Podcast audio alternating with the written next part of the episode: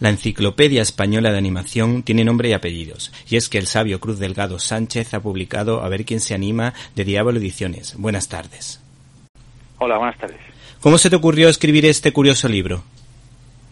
Bueno, pues, pues porque siempre me ha llamado mucho la atención las conexiones que ha habido entre el mundo de, la imagen real y de, y de, la animación, y como a mí las dos cosas me gustan, me considero un cinéfilo de tanto del cine de, animación como de la imagen real, y bueno, pues un libro que las eh, buscar un poco las conexiones y las eh, eh, referencias y los saltos que ha dado uno de los directores de la animación a la imagen real o de la imagen real a, la animación, pues me parecía que daba para, hacer un libro. Si te parece, empezamos por los homenajes a actores de cine mudo que se han convertido en iconos, como Charles Chaplin o Buster Keaton. ¿Qué crees que aportaron al cine y qué nos puede decir de sus apariciones animadas? Bueno, eh, la aportación al cine pues es incalculable, ¿no? La de todos los grandes cómicos del cine mudo, pero especialmente en la animación eh, han sido una fuente de inspiración pues muy grande, ¿no? Para todos los animadores por el tipo de humor y, bueno, pues eh, en el caso de Chaplin mm, fue el primero que se, que se le llevó a la animación, ya en la época del cine mudo, por Pat Sullivan, el mismo del gato Félix, sin demasiado éxito. Luego después se ha hecho algún intento para la televisión sin demasiado éxito. Y Buster Keaton, curiosamente, no ha tenido nunca su propia serie animada. Eh, ha salido caricaturizado en muchos, en muchos cortos. Eh, y luego, bueno, pues lo cito en el libro, pues eh, tuvo su última aparición en pantalla como actor, pues fue en Golfus de Roma, donde la película terminaba con una animación de él en los títulos de crédito. Eh, yo tengo un particular recuerdo de la figura de Cantinflas, porque me encantaba ese sentido del humor basado en el idealismo quijotesco y en particular en esa serie que te trasladaba episodios de la historia. Recuerdo, por ejemplo, César, eh, Napoleón. ¿Qué nos puede decir de esta serie? Bueno, pues es una, serie que originalmente está producida por Televisa de, México, pero que fue realizada en su primera etapa en, en España por los estudios Moro y de hecho, pues José Luis Moro fue el, que hizo el diseño ¿no? y la caricatura de, Cantinflas. Luego después hubo una segunda etapa que ya se hizo directamente en, Estados Unidos, eh, Hanna Barbera. Eh, hizo nuevos episodios y lo llamó de otra manera, lo llamaba Amigo eh, en vez de Cantinflas, pero bueno, esa es una etapa un poco más de menor calidad. Eh, en Europa destacas la figura de Jake Tati, un genio desconocido para muchos. ¿Por qué te fijaste en él? Bueno, porque en Europa, desgraciadamente, no hay muchos casos de humoristas que hayan sido llevados a la animación, ¿no? Muchos cómicos.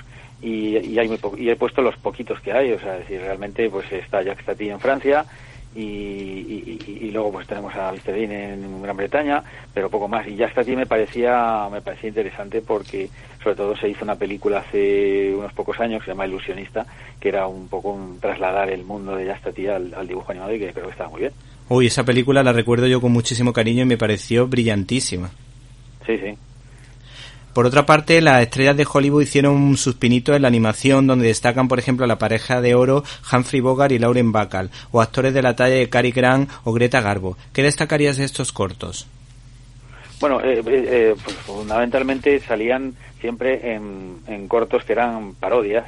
En el caso de Bacall y Bogart, pues era un corto de la Warner que era una, una parodia de, tener y no tener. Entonces era una escena en la que, en la que bueno, pues prácticamente se calcaba una de las escenas principales, eh, pues con ellos que en, caricatura. Y luego después salieron en otras, eh, y lo mismo pasa con, con los otros dos, Cari y Greta Garbo. Sobre todo Greta Garbo salió muchísimas veces caricaturizada en, en cortos de la Warner, siempre pues eh, haciendo un poco parodia de, sus gestos y de, y de su especial expresividad, ¿no? Y bueno, pero eso pasaba con casi todo, durante los años 30 y 40 era muy común, casi todos los artistas de Hollywood pues eran más o menos eh, caricaturizados en los dibujos animados. Por otra parte, actores de carne y hueso como por ejemplo el gran bailarín Jim Kelly o la sirena Esther Williams participaron en películas de animación. ¿Cómo se hacen este tipo de películas? ¿Y qué curiosidades nos puedes contar de ellos? Bueno, en el caso de Jim Kelly es posiblemente el, el que ha tenido una carrera más larga relacionada con la animación, porque bueno, trabajó en varias películas.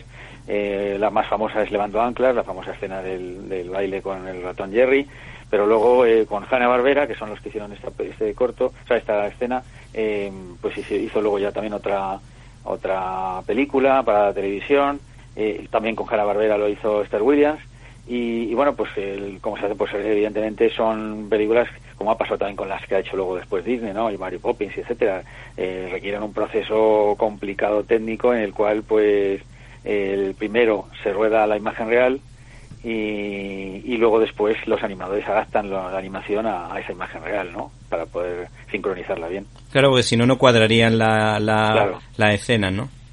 Sí, entonces es mejor así, porque al revés sería más complicado. Hacer la animación primero y que luego el actor se adapte, pues es muchísimo más complicado, claro, casi imposible. ¿La más exitosa para, en tu modesta opinión, en Mary Poppins?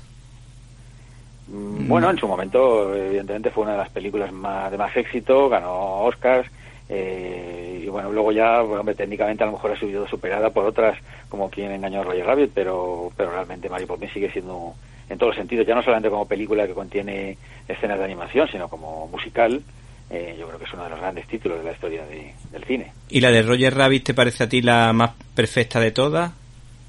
Sí, bueno, eh, llegó, a un, como digo, a, una, a un grado de perfección muy superior a lo que se había hecho antes y sobre todo, pues eh, también fue importante esa película porque puso de, nuevo de moda un tipo de animación clásica que estaba un poco olvidada y con esa, digamos, reunión que hacían de todos los grandes personajes de Disney, de la Warner y de otros estudios, pues yo creo que fue un antes y un después, ¿no? un giro en, la historia de la animación. Es como, podemos decir que sería un homenaje a Tex Avery.